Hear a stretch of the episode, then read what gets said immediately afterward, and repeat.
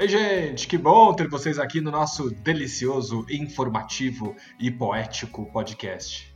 Eu sou André Castro e aqui ao meu lado, virtualmente, está a nossa Olga De Favari. Olá, gente linda que ama ler, ouvir e escrever poesia. Este é o podcast Um Poema Para. E se você está chegando agora porque conhece o poeta de hoje, aproveite para ouvir os episódios anteriores e encaixe a gente aí na sua rotina.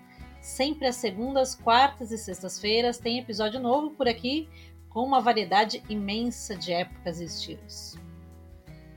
Então, vamos aí nesse episódio de hoje às devidas apresentações.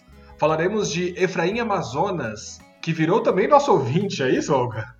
É isso. O Efraim ouviu o nosso episódio sobre o poeta Tarso de Melo, o episódio de número 102, e muito carinhosamente nos enviou também um livro seu lançado este ano, Poemas de Agosto, pela editora Becalete. Efraim, muitíssimo obrigada. É um enorme prazer te conhecer, conhecer seu trabalho e, claro, tê-lo como ouvinte. O Efraim nasceu em Manaus, onde formou-se em filosofia pela Universidade Federal do Amazonas. Ele é autor de Algum Verso, que saiu em 1993, Engenharia do Tempo, de 2000, Estação dos Espelhos, de 2002 e este, Poemas de Agosto. O seu primeiro livro teve participação na Bienal do Livro de São Paulo, de 94, e no mesmo ano na Feira do Livro de Frankfurt, na Alemanha. Com vários poemas traduzidos, integra diversas antologias como a Poesia Amazonense no século XX, de Assis Brasil.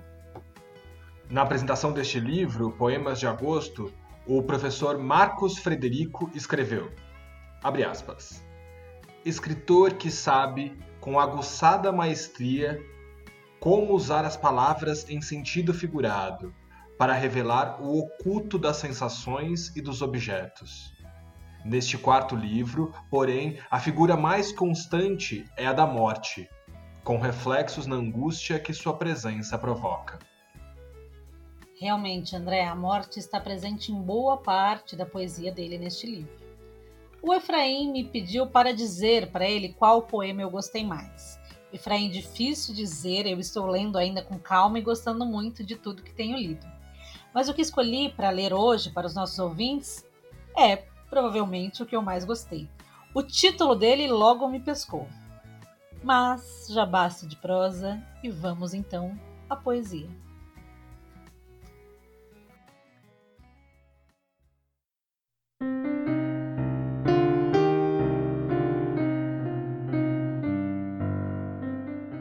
Carta aos habitantes futuros. Aí não viveremos. Nós que hoje, entre vida e escravidão, exercemos alguma função da existência podres. Quando essa lhes chegar às mãos, estaremos habitando outro lugar, que nos é desconhecido, como sombras escuras, talvez entre corredores de medo e gritos fantasticamente hediondos.